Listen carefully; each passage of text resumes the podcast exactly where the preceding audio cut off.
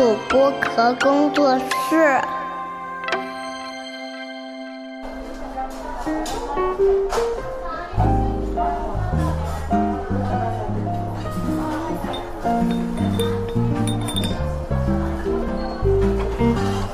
童晨杰的正常生活。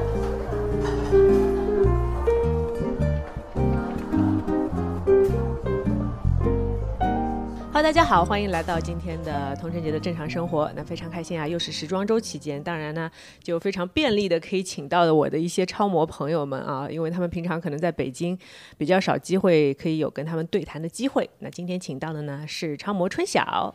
Hello，大家好。哎，怎么那么拘谨？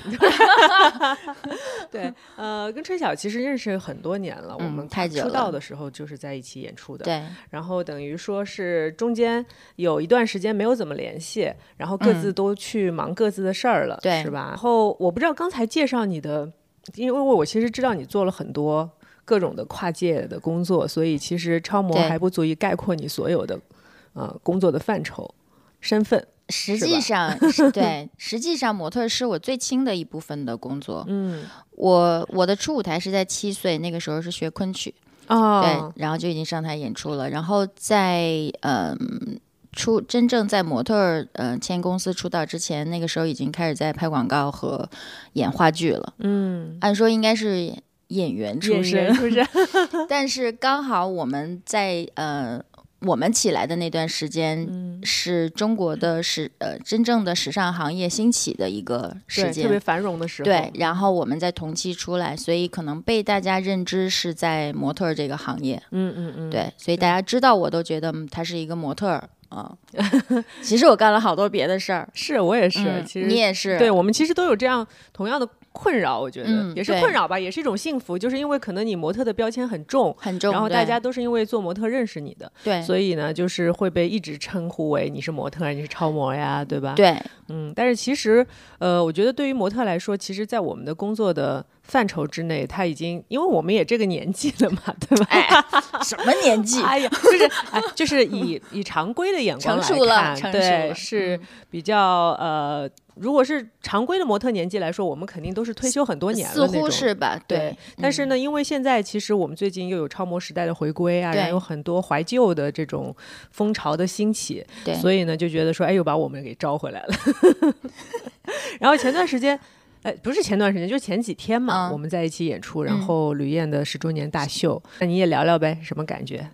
我其实好像都还挺轻松的，因为嗯。我我我离这个行业并没有走得太远，嗯。然后呃，零六年开始我其实就开始在做音乐和拍我的那个视频了，嗯嗯嗯，然后就开始做导演，等于就是在镜头前后一直都是在周旋，嗯。嗯，然后也在拍，这几年也在拍，一直在间断性的拍戏和看秀，就是其实离秀场一直都不远。对，然后也跟很多设计师有很密切的联系。呃，对我来说，可能舞台就很轻松，然后所以这次看到大家，只是觉得像一个聚会。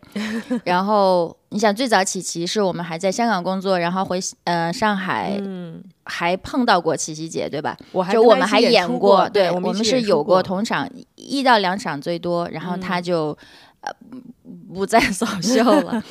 然后瞿颖是完全我们没有碰到过，因为他也做演员，所以就是他很早也离开秀场。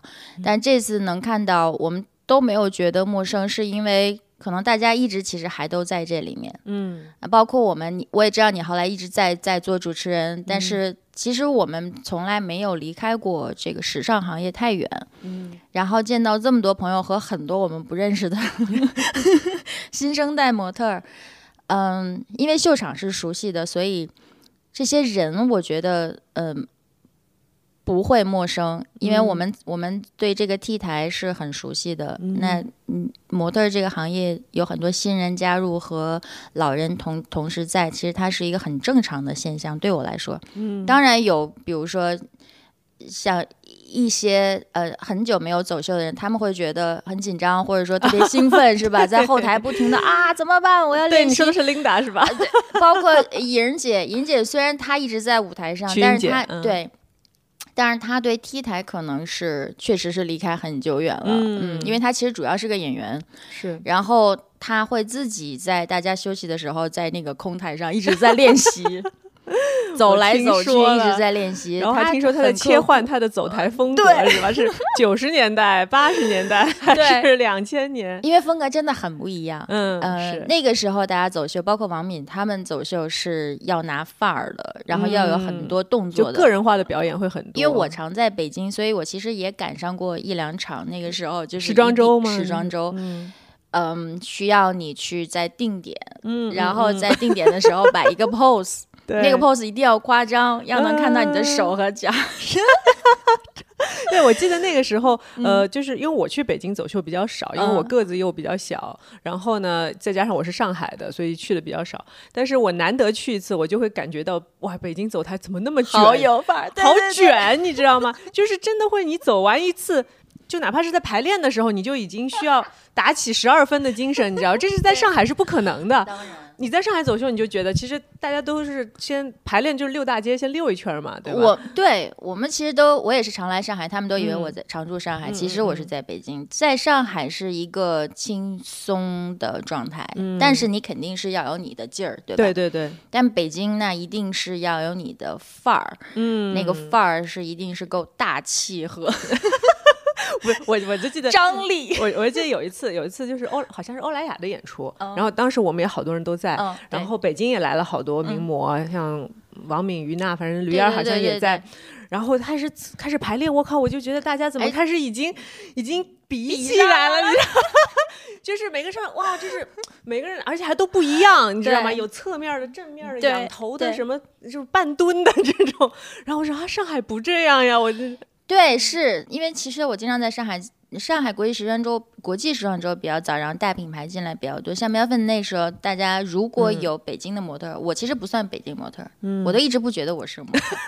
然后如果有北京的名模过来的话，会告诉他们不不需要太夸张，要嗯更自然一些。嗯因为秀导会提前去告诉他们，嗯，大的品牌它是需要一个你的自然状态的，对吧？但你说那个北京的卷到现在依然卷，依然是这样对吗？依然对，但是其实、呃，这也是一种风格嘛，对于我们来说，也是一种我们经历的一件，就是我觉得一个挺有意思的时代很。有意思。因为在当时，其实大家的流派是分得非常的清楚的，对非常清楚，是吧？然后反而到了现在，大家好像都有一种哎，大家要跟呃国际的时装周去接轨啊，大家都要跟他们一样啊，是吧？所以呃，就是我那天在后台，我记得大家都在怀旧，嗯怀旧的点呢是在于说，哎，我真的很久没有尝试过在后台等那么长时间。因为特别是我们那组，你记得吗？你在前面，然后后面是李艾组、对直秀一一套嘛 Linda，对，然后我，然后李思雨，对，后面就是三位嗯大姐，对吧？对，后面就是对，差差不多就三位大姐。然后我 对于我们来说，我们就觉得，哎，现在就是出去，比如干活，都没有人会让你在后台等那么久，就是有一种嗯嗯，你知道吧？不能太凡尔赛啊。对对对，就那个出道模特儿还是一直需要等的啊，对对然后头天要排练到很晚的，对，就是嗯我想说的是，其实秀场它非常不一样，非常不一样嗯跟别的工作嗯非常不一样。对我来说，我觉得也是一种很有意思的，就是怀旧的体验。因为你在秀场后台，你就觉得说，大家其实都一样，就是不管你多有名，对多大牌，什么呃辈分多长，但是你还是得在那里，大家一起排练，一起等，然后一起等开秀。对。对，其实它特别像一个浓缩的一个演绎的圈子，嗯，因为秀最多十五分钟，有的十分钟，是。你无论再大的秀场，它只有这么长时间，但是前面的两到三天。模特是一定要去准备试装、fitting 所有的东西，嗯。然后那设计师就要更长的时间，设计师的时间是他还要提前去准备。其实整个的周期也许是两周到一个月，是说不定的。每一位设计师都是这样的，嗯，但最后呈现给大家其实就是十五分钟，是。它是一个台下有 台下十年功的一个浓缩，对吧？是。然后台台上其实就是这么每个人也就是一分钟、两分钟而已。嗯，所以其实很多人会问我，包括我去演戏或者我去做别的工作的时候，就会问我说：“哎，是不是做模特很轻松啊？我看你们走一圈就完了，根本不是，根本不是。来来，你来，你来祛魅一下，来 祛个魅啊！你记得最咱们最苦的一次是在应该是在上海博物馆那一场，是 GUCCI 还是什么我忘了，是呃国际时尚大秀，我不知道你在不在啊？但是那次也是很全的一个模特的阵容，然后所有的衣服和鞋全部是从欧呃呃巴黎应该是递过来的，因为都很大，鞋子都很大，因为老老外模特的脚就是这么大，是这个他不我永远面临面临的一个问题。我也是。然后在任何地方，你走国际的秀，他是不会为你单独准备你合适的鞋的。是你要能，要不你就能穿进去，要不你就能穿，要不你就不要演，对吧？对，然后大家那个时候全部是把鞋粘在脚上，嗯，用双面胶粘在脚上，然后呃前面垫很多鞋垫，前面垫很多鞋垫，然后关键是因为那个博物馆很长，嗯大家走的特别特别特别远，然后那个鞋非常非常高。呃，当时也有一些新的模特，真的就是走到一半不行了，就是会摔倒，然后回到回到呃回到台后的时候就哭了，就是觉得脚已经不行了，被磨的什么这些的。但我们当然作为资深模特来说，那大家就肯定是别人是看不出来的，是但是回来之后，全部都是身上、脚上全是伤。嗯，这个而且头天我们也排练很长时间，因为他要保证你至少出去的这个，每个人大概不止几分钟，走了很久要吧要算算时间的，因为特别大那个博物馆，所以就是那一次，它只是其中的一个现象而已。嗯就很多国际市场都是这样的，对吧？是，衣服也并不是看起来那么舒适的感觉，嗯因为它是 simple 或者说只是打版的东西。那这些你只能咬牙去克呃去克服，对吗？嗯。然后呃，别人看起来觉得啊好轻松，你溜达一圈就好了。其实那个溜达真的不是那么容易 的溜达。你不是穿着拖鞋，不是穿着、呃球鞋，嗯，你是穿着看起来很漂亮的那种高跟鞋和很很棒的高级定制的服装，然后你必须还展示出那个最好的那个状态。嗯，这些东西，算我我们，我觉得我们这一代是没有人去叫苦的，对吧？我们会觉得这是一个很正常，这是因为我们好像从出道就被教育说你就是应该要敬业，你应该要敬业，你去做这个行业。那呃，新的人可能会觉得受不了，确实是有，我也见到很多。然后再加上别人觉得你们很轻松挣到这个钱什么这些的，我们都不觉得是轻松的事情。这个，我觉得我们现在走到每一个人走到现在这个位置，他都是有必然的原因的，嗯，对吗？是我们也够刻苦，我们也够敬业，当然我们也够幸运，这个是更主更主要的，嗯。这确实不是那么简单的一个事情，所以很多新的小孩儿、呃小朋友、模特儿都觉得，嗯，身材够高就可以了，然后够瘦就行了。但其实来了之后，他们会知道，不是那么简单的事情。你是要万里或者百里挑一，然后不是不一定是挑的你的长相和身材，而是很多因素在里面，对吧？嗯对，嗯我觉得还有一点很辛苦的一点是在于说，我们这种被选择，包括从那么多人当中大浪淘沙出来，对吧？你就是那种一直在。我我我感觉我的模特生涯有一段时间就是一直处于在等消息的状态，会有这都会有这种对，然后你每天都是非常，有时候有段时间不安，比如说，哎，真的有两周没有工作了，嗯。然后你就有很大的焦虑，说就打电话去公司说，哎，嗯。怎么最近都没有安排我的工作啊什么的。但是因为经纪人也不会跟你明说，说客户没有挑你，嗯。他可能就会跟你说啊，最近正好没有你合适的工作，嗯或者最近要不你就休息一下吧，什么。所以其实，在我觉得这种这种就是对心理上成熟的锻炼，是在我们很小的时候就开始了，对可能比一般的就是正常就业的那些那当然大学毕业的朋友们可能是要早很多。对比如说十几二十岁的时候，你就要面临这样的状况。对而且很多的模特，其实他从某种程度上来说，特别是我们这个年代的，因为我们周边也有很多就是朋友，他做模特是因为是为了钱，嗯对因为早点出道，早点赚钱嘛。因为其实我们家庭这一代五六十呃五五零年六零年的父母，父母他们其实都没有说条件太好的那种，是对吧？像现在小孩可能家里的条件普遍会好一些，但我们那时候就是整个的，就是感觉家庭的重担就是慢慢的往你的身上移的感觉。很早你要承担，是，嗯所以你就是就是钱会变得非常的紧迫，对你来说。那比如说我们去国外工作的时候，我上次还在跟刘丹聊，说我们在巴黎工工作的时候，为什么觉得压力那么大？嗯。是因为真的在国外赚不到钱。对，你在外面你还有吃喝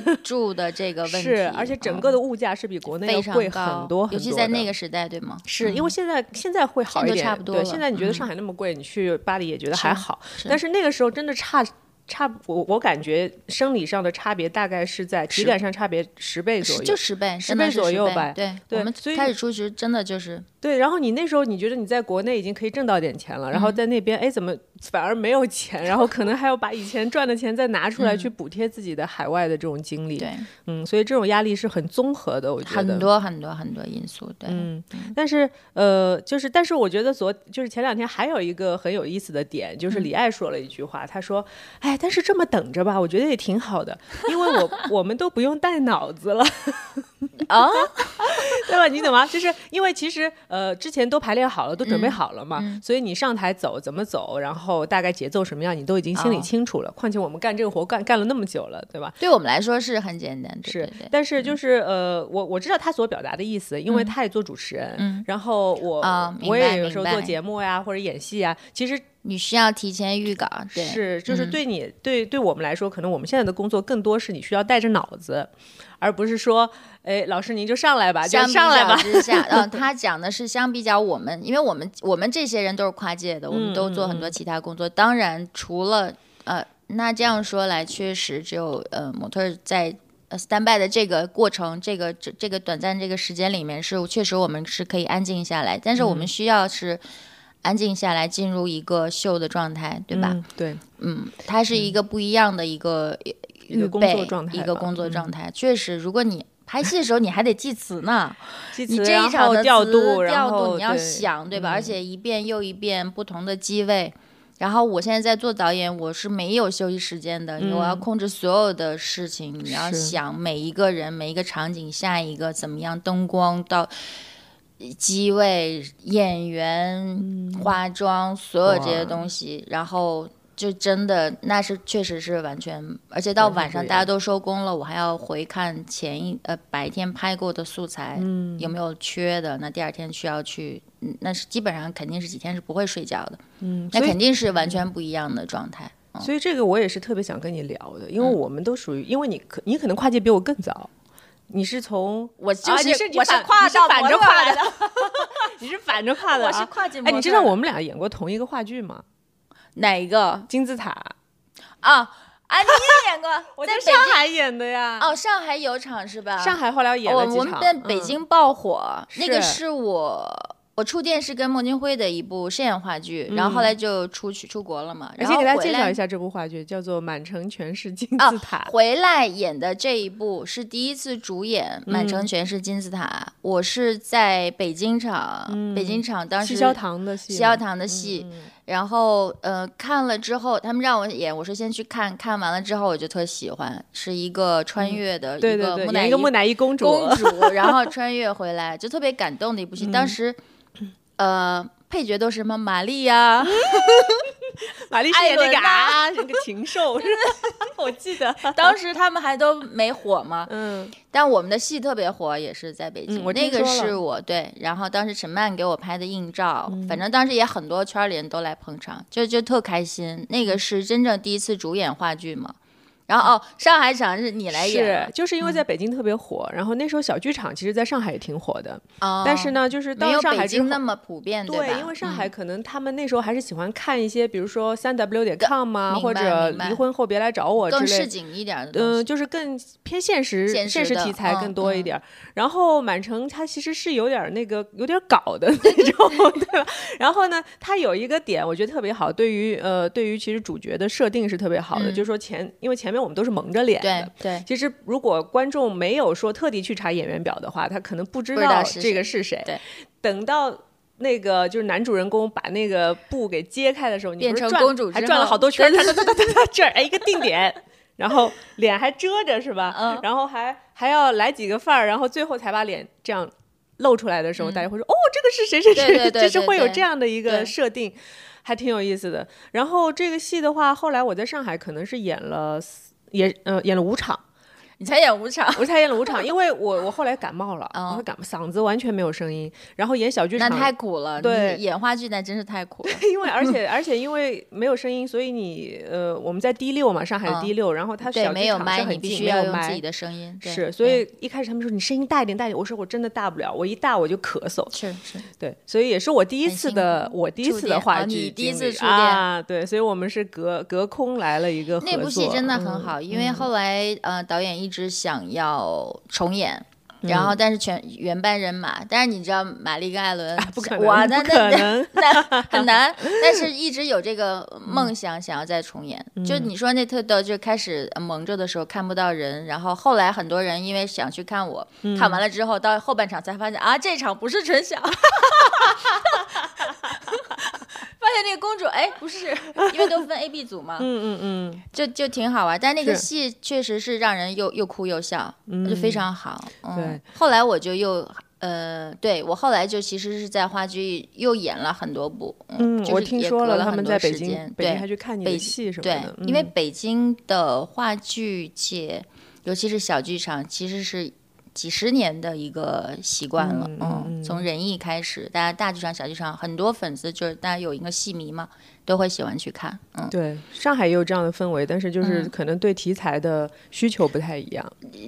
南北差异还是很大嘛。对，嗯，我后来好像有一部李李呃李小红，也是一个北京戏，后来在杭州演过，但后来因为还不错，就是也没有什么宣传，就很多人来看。我就觉得好像南方现在对那个呃话剧其实需求还挺多的。对，后来没没来回没到上海，就是因为疫情就来了嘛。嗯，嗯，是。嗯然后我觉得你的身份还有一个就是歌手嘛。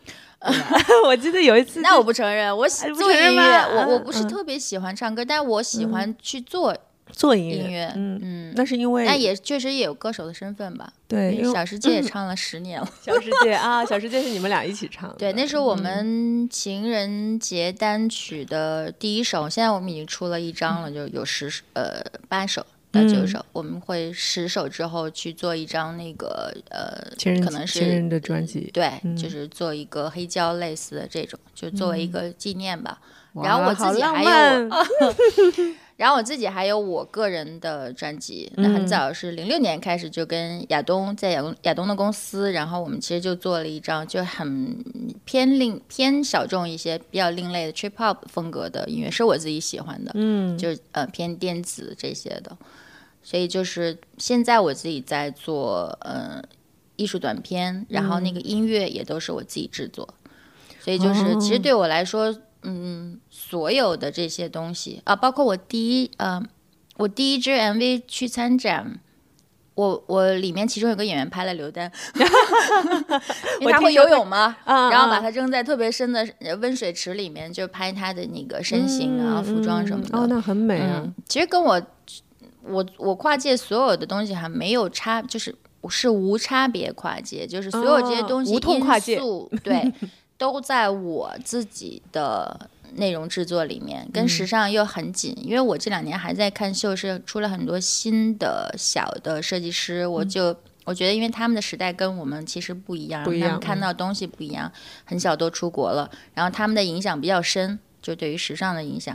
然后，因为我的片子里面，包括我们再出席活动，也会经常需要你不能老穿某些牌子，对吗？你会去跟一些新的设计师合作，如果他很适合你的话。所以我一直还在看他们的秀，就我会选，嗯，然后我会呃跟他们借衣服，然后呃在我的片子里呈现。所嗯以其实我离这个哪个舞台好像一直都没有走太远。是。嗯那我觉得说，就是因为呃，说到音乐的话，其实嗯还是要聊到弹歌嘛。对，然后你们俩就是小世界刚开始唱的时候，我记得那时候还在上海办了一个音乐会，我去看了。有有有，是吗？嗯，那那个时候是还是自己上台，自己自己唱了好多首歌，我记得。唱对，嗯，对那你觉得唱歌是因为就是这个技术是来源于自己小时候学昆曲吗？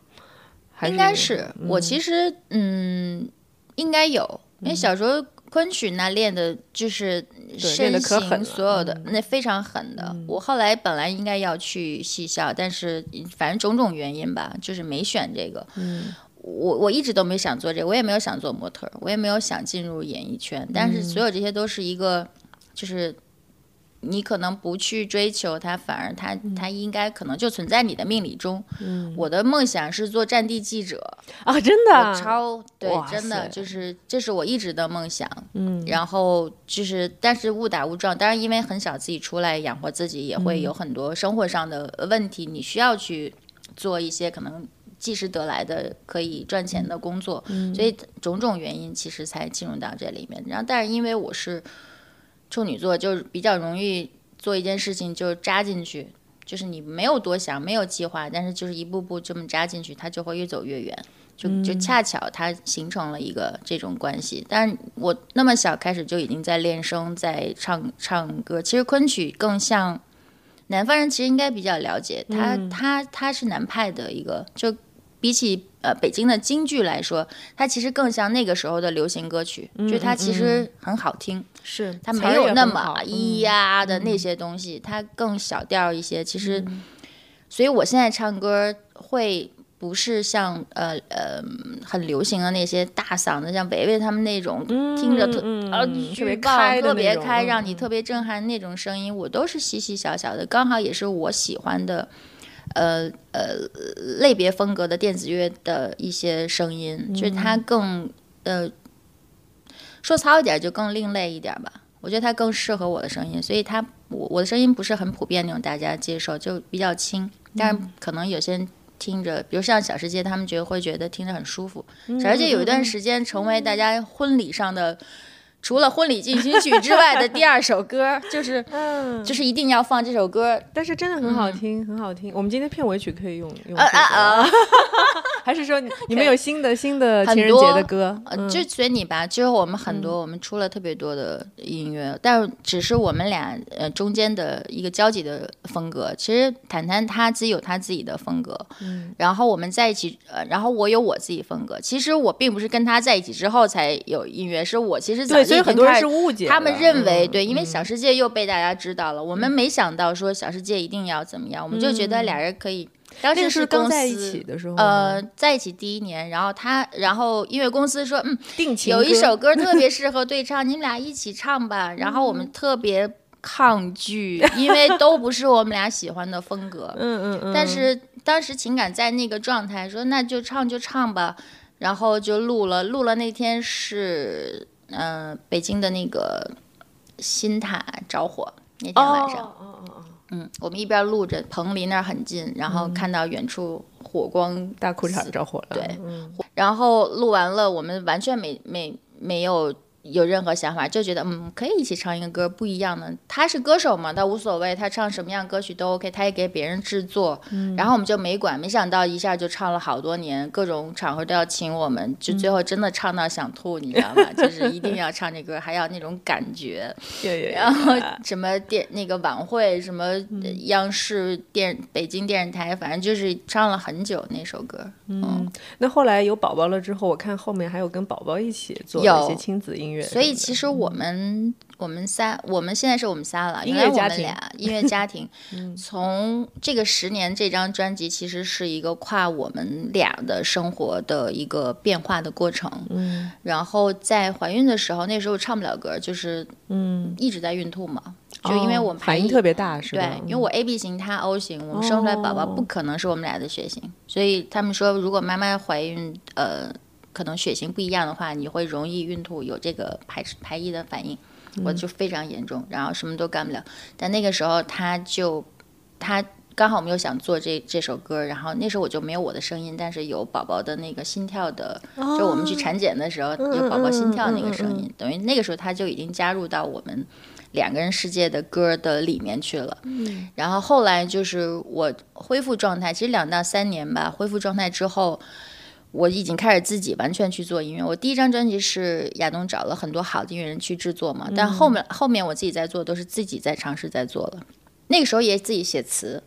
但是没有说完全去制作，嗯，当我后来恢复状态的时候，其实我们俩的歌里面很多是后面是我自己制作的，然后我写的词，然后给他写部分词，他去唱，嗯，就是我们会在各自在不同的状态的时候，很自然的去做这个事情。嗯，所以后期的一些音乐，包括呃，我们尝试了很多嗯不同的感觉，就同时唱两个调儿，然后也就那么演，问题是你们还能唱准，你让我唱，我可能调的很难不的，准。你知道吗？就是很难的。如果演现场是很难的，他现场是完全没有问题的，我现场是一定是看情 看情况是吧？看情况，就很逗。反正就是他是非常，后来就是宝宝有声音了，他就可以去发出声音，或者说，因为他一直在我们身边，他三个月的时候就被我们抱上舞台去演，我们表演，他就在我怀里抱着。嗯所以这对他来说是很自然发出的声音，在录音的时候他过来了，他说几句话就录进去了，我们就放进去了。嗯所以这个是就是这张专辑之后我们会出一个经典的黑胶，是记录了我们的一个是就是一个是就是过程，我们的爱情的过程，然后变成三个人的一个过程，包括中间我们会。时间长了都会有矛盾，或者说有对，我刚想问你们吵架的时候怎么办？当然 有这种，我的歌里都有。都有吵架的部分写了就是如果能吵架时的一种心情还是什么？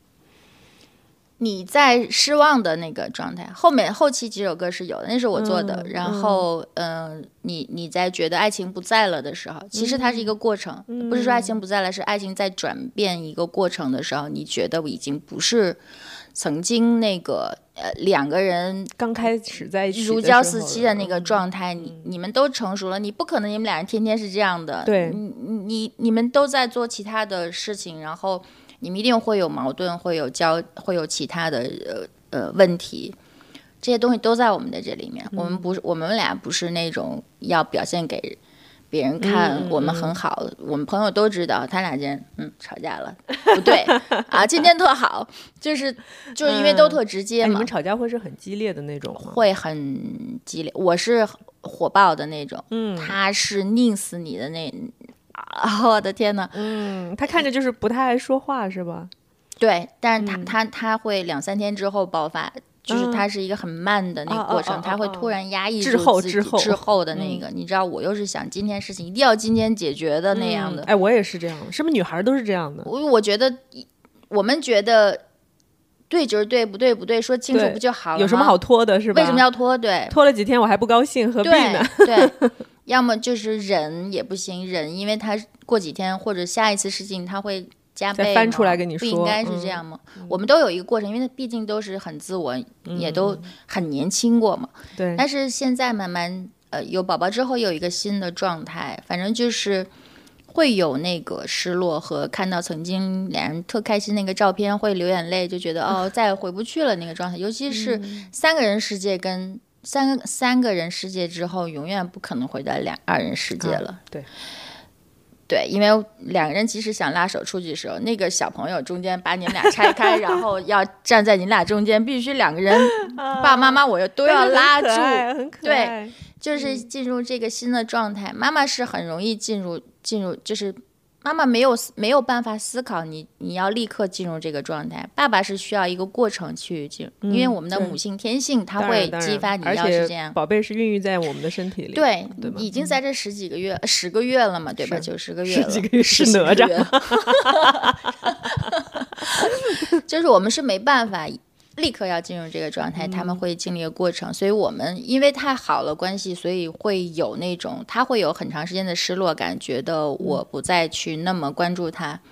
我没有办法，我是一个特别直接的人，就是我的感情投入是一个全情的，嗯，所以我说我这个段时间我只能全心投入给他，因为只能他爱一个人。需要被，嗯。只能爱，我真的只能爱一个人。嗯。他需要被照顾，他需要一直在这个嗯，你在我们的专呵护注的里面，因为他还没有能力嘛。我说我们你是一个成年人了，你真的你你演出的时候这些东西你自己准备吧。所以，但是我嗯经常接到投诉说，春晓姐姐，你能不能管一下谈谈的 服装？他是穿了什么上台了？什么都穿，什么都穿很自我的，对。嗯反正就是，但现在我们又进入到一个新的状况，就是能够啊成熟了，可能是。嗯他说，爱情不一定是火火热的那个状态，然后嗯，是一个爱的感觉，是一个家庭的那个状态，嗯所以我可以出来很长时间，他也可以出去很长时间，我们可以一个人去带着宝宝宝自理能力也很强，宝宝几因为岁了已经？现在七岁了，然后我是一直要求他一定什么都要自己做，而且她是个女孩子，如果妈妈不在的时候，爸爸很多东西不能帮你，你要自己做，你，要自己照顾自己。她出门的时候，妈妈你放心，我会照顾好爸爸的。照顾好爸爸。哎呀，我觉得现在才七岁，真的再过几年，可能爸爸真的得他照顾了。真的是，嗯他现在他们俩就是互相在照顾。我在的时候，他会更依赖我一点儿。但我跟他说：“我说你你你你知道妈妈很忙，你也知道妈妈爱操心，就是说你自己的事情就尽量别让我多说。嗯我也不想，我想我们俩是好闺蜜，她是我们俩是好闺蜜，然后我也是她妈妈的角色，然后我们也是好朋友。我说你。”肯定不希望我们产生矛盾吧？你不希望我火爆那一面儿出来是吧？然后你如果不希望的话，其实你就知道我在我为什么发脾气，那你就嗯那个原因你自己做好，我就一定不会跟你非要跟你急着说、你赶快你赶快做这些对吗？我说我也不想这样，对，其实我希望我们俩在一起开开心心的，我对吧？我听出了你的潜台词，就是你别惹我，你先做好，对别惹我，就没事儿。你别惹我，我们就很融洽，我们就很开心，是对吧？嗯，是他他懂的，好可爱。哎，我觉得，我觉得女儿真的贴心。你哦，太天使了，好多好多朋友都跟我说，生了女儿就是再也，我就想为什么就不想要生儿子？再要了。对，真的是，但他他确实是我们的天使。然后他爸爸也说，就是很感谢我给他带来了嗯米娅，嗯，他就是。嗯，爸爸那，绝对是就是被吃吃死了，真的我觉得爸爸很幸福。太幸福了。你想以前他觉得说，哎，宝宝小的时候没有人照顾他，没有人管他，但是真的是宝宝长大之后，有两个女人会管他，哎，真，我告诉不是就是这么回事儿，真的就是这么回事儿。对，所以嗯，我觉得期待吧，期待你们接下来的黑胶，嗯然后到时候跟宝宝一起，呃，宝宝也会出生吧，应该。有这里面有很多他有他的声音，嗯哎，你刚才提到你的导演的工作，其实我挺嗯。挺好奇的，因为之前我可能还没有，因为我们之前好久没有联系了嘛，嗯所以都不知道你在做导演的工作。因为在我的感觉里啊，因为你知道，我很多北京朋友就跟嗯。我说，说春晓啊，真的是一个仙儿，你知道，就是那种，这是这是。褒义的，就是那种觉得说你无时无刻不在创造，然后又很文艺，然后有很多的想法，很有才华的一个人，然后时时刻刻在给我们带来很多的惊喜。那导演这个工作，嗯，现在是有什么具体的规划吗？有，呃，其实如果不是因为疫情三年，可能作品很早就出来了。嗯，我我前面拍了十年是在做短的 video 的视频和一些艺术短片，就很短的那些艺术短片。然后在其实，在疫情前，我已经开始在做我的那个第一部真正的呃艺术短呃二十五分钟就标准二十五分钟的艺术短片。嗯，然后呃拍完之后，疫情就突然疫情。你自己做剧本，呃，全部都是我自己自导自演，然后呃后期、呃剪辑，包括音乐，就是我是全制作，就是纯独立的一部艺术短片。然后疫情疫情那，我就拍完之后放下，然后中间的一年是做音乐。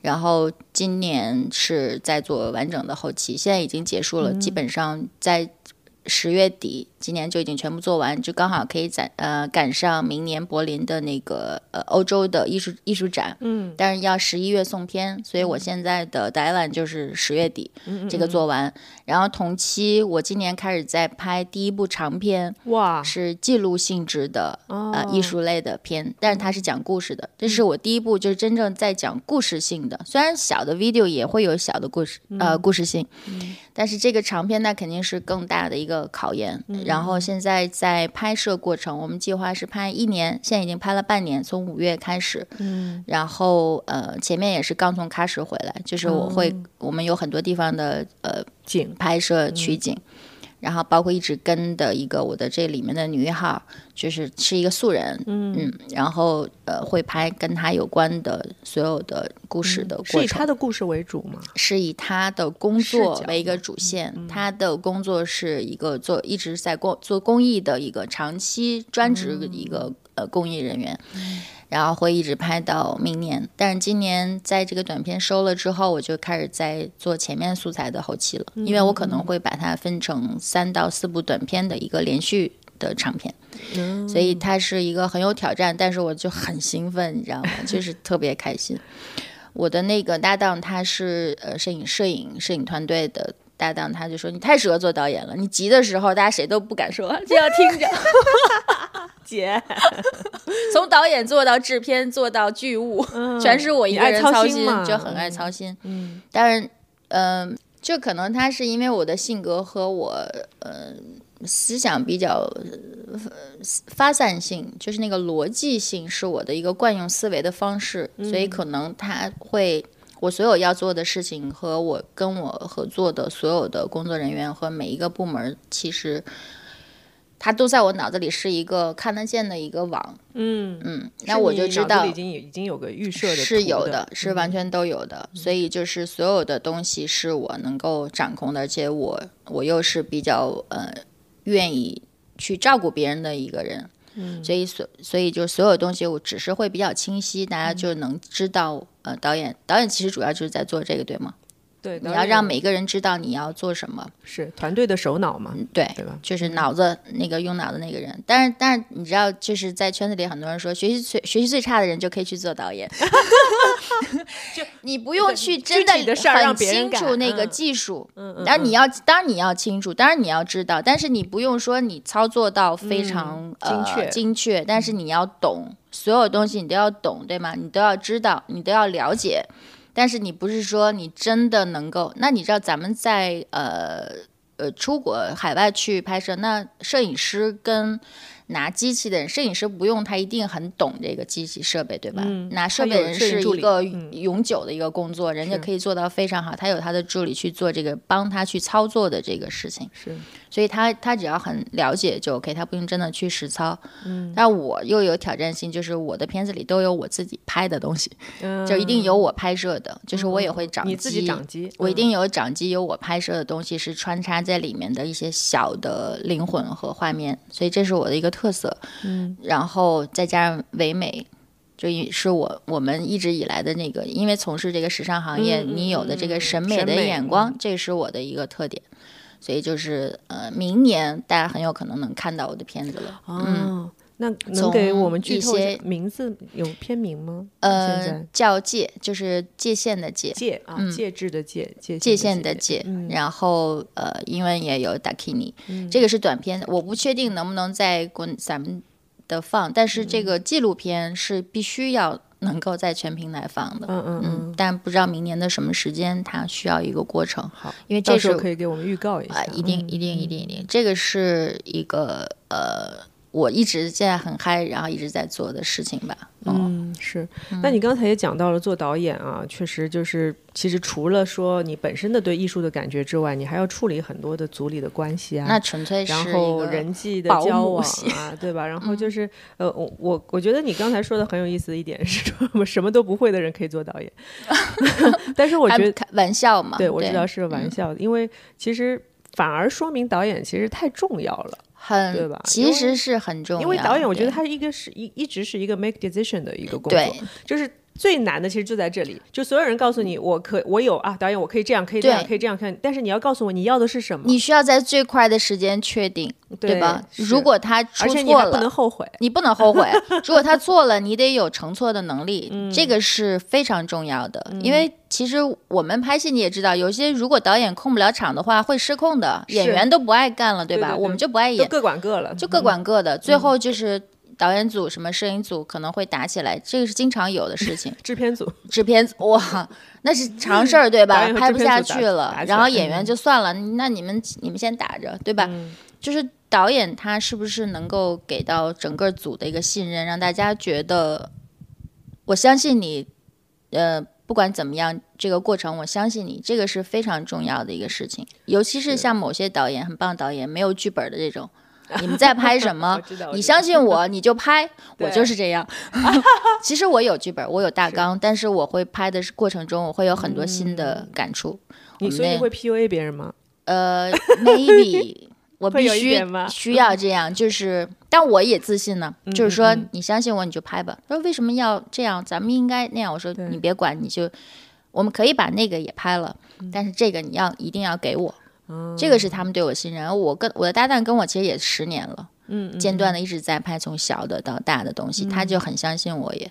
所以其他的工作人员都是跟着我，因为我可能现场会比较强势，嗯嗯，所以他们就呃，因为时间太紧，他就啊，OK，好，导演就让干嘛就干嘛，嗯，就就很好啊，就是、所以我觉得这个能力是一定要有的，就是我觉得这个跟个性也很有关系。有关系的，因为我觉得你从小就是性格就是那种特别笃定太独立了，很早出来，对，就是很专注于自己的想法，然后不太会被别人的节奏打乱的那种人。从来不会，可能哇，太牛逼了！嗯哦，是不是？嗯，很厉害。因为我我我其实小时候是，我觉得我现在的性格也是慢慢成长到现在的。我觉得你一直是很温柔的，对我就是很温柔的。其实我小时候就是是会特别特别在意别人的看法和想法的那种人，所以你有的时候你会觉得说别这个人说这样吧这样吧，我说好好好，那个人说那样吧，我也说好好你好会在意别人的感受，是的，就是说你有的时候回过来说，哎，我自己到底想干嘛？其实我没有想的太清楚。然后其实也是这么多年，说慢慢说做各种各种各样不同的工作呀，嗯。包括生活上有各种各样的进进出出，嗯。然后你就会呃，才慢慢找到说，我现在笃定的说我我自己知道我是我应怎么回事儿然后我大概知道我什么事儿能干，什么事儿不能为自干己活着，对吧？嗯我是是从小就要为自己活着，所以我从来不听任嗯何人的。当然也有过很多的问题，但是我都不在乎。哎，那你分析过吗？为什么自己会有这种性格？呃肯定跟家庭有关系嘛。我爸嗯妈很早就分开，然后我我很早自己出来学戏的关系嘛？嗯，从从小因为很小就开始学戏啊，吃苦啊，有可能，那嗯是我想，就是因呃，我我不说家庭，就是呃原生家庭的影响，我觉得就是太片面了。嗯对对对，但当然肯定跟我的生长环境是有关系的，再嗯加上我自己有这种特性，就是我就是一直以来我认为我要保护自己，我必须要到现在为止，我依然是我是所有人的保护伞，我嗯的家庭也是，连我的公公婆婆都听我的，他们都愿意相信我，嗯就是我其实压力很大，我在。难过的时候，我会抱着我女儿说：“呃，妈妈很累啊。哎呀呀她就会抱，她两岁多就已经知道可以抱抱我、拍拍我。但是那个过过去之后，就一下，我还是要做那把伞。嗯嗯所以我从小就是，我上面是没有保护我的人的。嗯，我的爱人他也不是那种 会有我懂我懂嗯我懂，嗯，保护欲人，他像个孩子一样。当然，他有他的那个给我力量的那个嗯部分，但是一定不是那个最上面的那个部分。所以我好可能一直以来都是要自己去撑这个伞去做这个事情。因为我嗯一直写日记，我也写过。就是我有时候很难的时候，就我需要一把伞，什么伞？我懂了。然后说我自己就是那把伞。嗯，那呃，很偶尔的时候，有朋友能够说抱抱你、安慰你的时候，真的会流眼泪，就是会那个突然一下就卸掉了那个状态，但是很快就会恢复回来。就是我一定是支撑我一整个世界的那个人，就是我自己，所以我一定是我听我自己的呀。嗯嗯，我用我的直觉。我现在因为在做这些工作之后，因为要跟很多部门去打交道，很多人去打交道，我会相对来说柔柔软一些。尤其是有了宝宝之后，就是你要跟别人沟通，你你会去听取你觉得更呃有智慧的人，或者说比我我认为他我我会相信他的人的一些意见。当然，最后还是我来做决定，但是我会有这个过程了。现在。原来是根本没有，我就这么做，我就要做这个，就是对，一切就是自我嗯霸道的那种，对嗯，你一定要听我的，对，错了没关系，就是说或者别人说我，或者最后有人骂我或干嘛，这些我都不在乎，所以我是能承受他的那个结果的。现在就可能可能一直以来这些路这些生活给我造成了越来越重的这种痕迹，是让我去这样去做。而且我喜欢的人也不是说他能保护我的人，嗯谈谈就是我觉得嗯。他真的很单纯，很简单。我的生活，我除了工作，我工作已经太复杂了。我需要生活里是非常简单、直接、单纯的一个人。那所以就是一个很纯真的人，他太嗯纯真了，就是说这这。对对，纯真到啊，我懂我懂，就是有些方面过于纯真，物极必反嘛。但是你要知道你初心，对吧？嗯我为什么选他？是你知道自己想要的是什么，对你不能什么都要，这个是肯定的。所以就是说，我们可以呃完全各自去各做各自的擅长的事儿，东西。对，嗯，到现在我我觉得走走上导演这个道路也是必然的。我所有这些特性，它它真的就很适合我，就是在导演我的人生，是一直是我自己在导演，没有任何人帮助。我从上学，我的考试，我要报考哪个学校，全是我自己选的，一切。出国去深造和回来继续没上完，然后回来继续去嗯补修，到现在我依然都上了好多大学了，一直在。我觉得我应该学这个，我就去补修，然后在课余时间就是真的不怎么睡觉，学习、工作，然后充电，就是所有这些事情一直在忙到。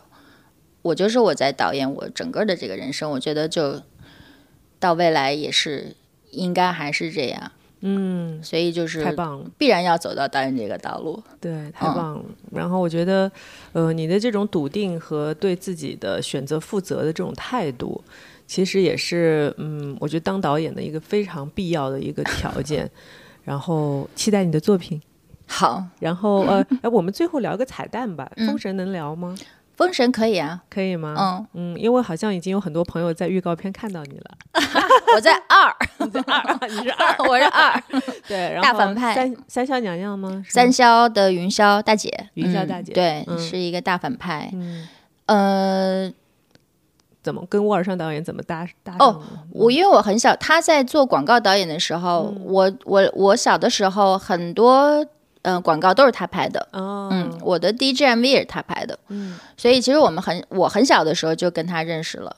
然后他其实后来开始在拍电影的时候，他一直在在拍神鬼片儿。他所每一部电影他都想叫我，他说你来给我演一妖。我说为什么？你就觉得你特别适合演对妖对 他在他感觉我有那个仙儿的那个、那个那个感觉，嗯然后一直都没有去答应，就是一直都没去。然后直到呃封神，呃，我也不知道为什么就去了。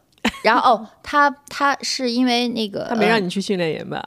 没有没有没有，那个造型导呃造型是谁来着？那个叶景天，叶景叶景天。呃呃，我们演过他的秀，对对，咱们都演过。其实跟他很小就认识了，是叶景天做所有的那个造型设计什么的。然后他给我发了一张照片，他说：“你看，这就是你。”确实，我不知道我们在二宣传的时候会不会出那张照片，就他们在做了一个呃那个就是呃模拟的那个这个人的造型，所有的东西，他就觉得说这太像你了，他说你来演。我说行啊，这这这这真是挺像我的。是你一眼就看到就喜欢的那种感觉。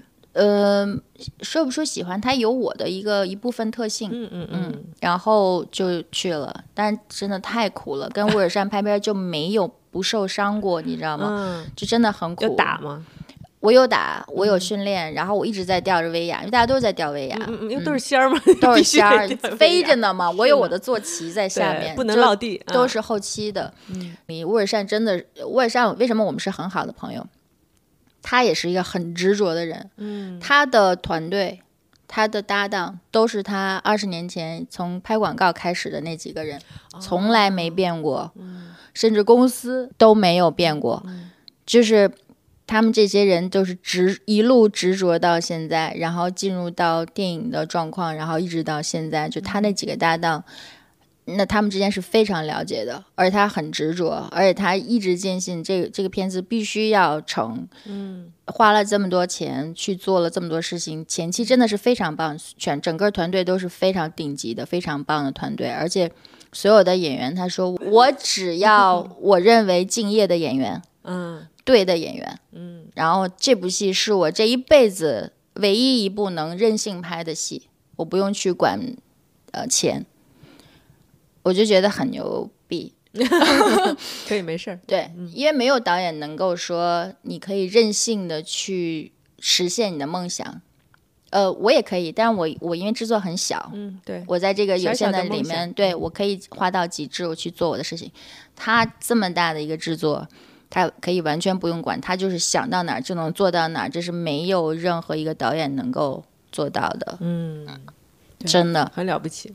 非常了不起。然后他又能在第一部出现有一些差评和有一些问题的情况下，执着坚持的，我一定要顶着这个事情，我要把二的制作和二有可能，因为播出也需要钱的，对，让二能三能够一定要播放出来，因为我知道它是不一样的。然后他们一直在每天的去带这些演员，包括费翔叔叔，那真的他太敬业，叔叔，费翔叔叔 太敬业了。我也很少跟他拍过拍过那个广告嘛，嗯，他也非常敬业，人非常好，然后跟着他们一路在宣传，一路在为了扳回这个局面，嗯，然后为了让大家更多的人去去了解他们其实幕后的这些事情。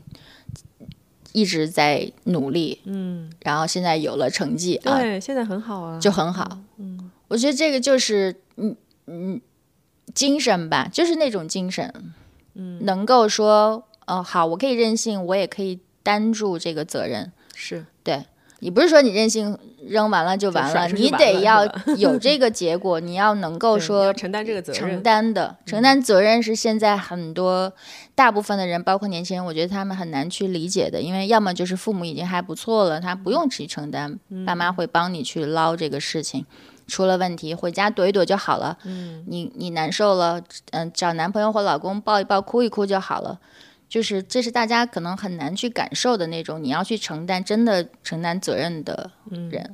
我们到一定年纪，可能真的，可能你父母走了，你只有自己的时候，你才能够。体会，那是要很久远了。你已经尝试了太多的失败，可能失去了太多的机会。但如果说在很小，或者说这个阶段能够感受到你，你只能自己去承担责任的时候，这个给人的成长是非常大的。对，沃善他们是有整个团队是有这种嗯。能力的，所以我们还是相信，就是大家能看到我，甭管是几个镜头吧，最后。肯定肯定可以看到，大家都在帮忙。我们拍了挺长时间的，来回来去，因为每一天上妆是六到七个小时起。哦天哪，你全部都是特每每一个人特效妆，每一个人都是特效。我我的眼睛为什么大家觉得嗯眼袋那么重？是当时我我后来就是眼睛我就全脸过敏，很多人都过敏，就是那个特效妆时间太久，而且它不是常规的那个使用，虽然他们已经用最好的了，但是还是会有影响，就是真的是。你必须二十四小时拍完这一个妆，然后卸掉之后这两天没办法拍了，然后要回去，真的，然后对，然后回去之后再来，还要再重新这么来一遍。我当时脚上的指甲，我到下次宣传的时候，我一定要 PO 我之前那些照片。我脚上的指甲，因为全是贴的甲片，嗯，全部都掉了，指甲全部都掉了，整个，因为卸不掉了，卸掉了之后。因为上去之后你掉威牙，你只要一动那个角质就会掉。最后他们就用甲胶的那个死粘上了，但是角质甲它而且很长。嗯。啊啊！我知道了，下一步我们的那个亮点在哪？就是 惨 云霄娘娘的脚指甲啊！咱们要看电影的时候，因为在那个 大荧幕上，其实还看得挺清楚的吧？所以你那个脚指甲看得清楚是对，它是长，都是长长的嘛。对，所以我我嘛，它是反派嘛，就差不多你一个指甲的长长度，这个这个按照屏幕的比例，应该差不多有一个电视机那么大。很长很长，而且我在那里面，云霄的呃设定好像是一个很巨大。很高大的一个，它本来就腰，它本来就很大，然后我又坐骑，所以它的比例就肯定是会很大，因为可能会看得很清楚。期待啊！大家观众可以期待一下，到时候如果看到第二部上映的时候，去找找你的脚指甲，有可能看到某一个是掉了。之前的，我觉得《封神》现在现在的点是在于它的宣传做的特别好，非常然后非常的精准，非常以及非常的就是怎么他们就有纠错能力，对他们细节都做的。非常的好，做的非常好，所以到时候我觉得宣传上可以加上你脚指甲的这个细节，对，很有意思。因为片场就是这种东西有意思嘛，太多了。因为对于观众来说，可能他看整部电影，整个感觉都是被剪掉的，有很多的背后的故事，或者说就是当时哎，你可能在荧幕上就看到那么一小点儿的东西，但是我们花了多长的时间去把它给做出来，去给它呈现出来。然后呃，对于观众来说，不只是看了一部电影，就好像是看了很多很多很多背后的故事一样。现在一的那个花絮应该是大家最爱看的吧？哦，就是背后对，真的是很好。嗯，对，嗯，好呀，那今天也聊的挺多的啊。然后春晓也跟我们非常怎么讲？应该讲是非常坦诚的。嗯，然后聊了自己的各个的身份，应应该没有还没有聊到的吧？可能有，现在想不起来了。目前我就嗨在我的 这些嗯事情上。对，嗯所以我们其实呃那么多年的姐妹，嗯然后也是中间有断断续续的各种的联系，然后工作的时候有很多的交流，但是其实到现在为止，我觉得都是这个年纪了，然后坐在这里聊天的感觉又完全不一样。不一样，对，嗯因为我们年轻的时候，可能每天都是哎呀化妆呀，我们今天吃什么呀，什么的是非常简单的东西啊。然后呃，都是后来都是隔空知道一下对方的消息，都在一些热搜啊，在一些杂志上看到。嗯对，然后这样面对面的聊天很难得。嗯，嗯，我想说，我们以后有机会的话，可以多叫点姐妹一起嗯来聊，对然后自己，因为我们现在也是有故事的人嘛，对是吧？然后经历对很多经历，很多的经历，很多的嗯故事，而且时时都在更新。嗯，我觉得现在的整个的状态是，哎，我们怀旧回归，我们这些人又回来了啊。对然后大家可以在非常新的秀场或者在片场、在作品里面看到我们我很开心，是我们一直都在进步嘛。啊。对对对吧？不然我们俩不能坐在这儿嘛。对，就像你说的，我们此时此刻能够坐在这儿或者站在秀场上的人，都是有他背后的故事和努力在的。嗯，嗯，好，今天非常感谢春晓，然后谢谢。呃，还有什么想说的？呃，差不多，希望你越来越好。谢谢谢谢，你也是你也是。好，那我们今天的正常生活就到这里啦，拜拜拜拜。拜拜。just us.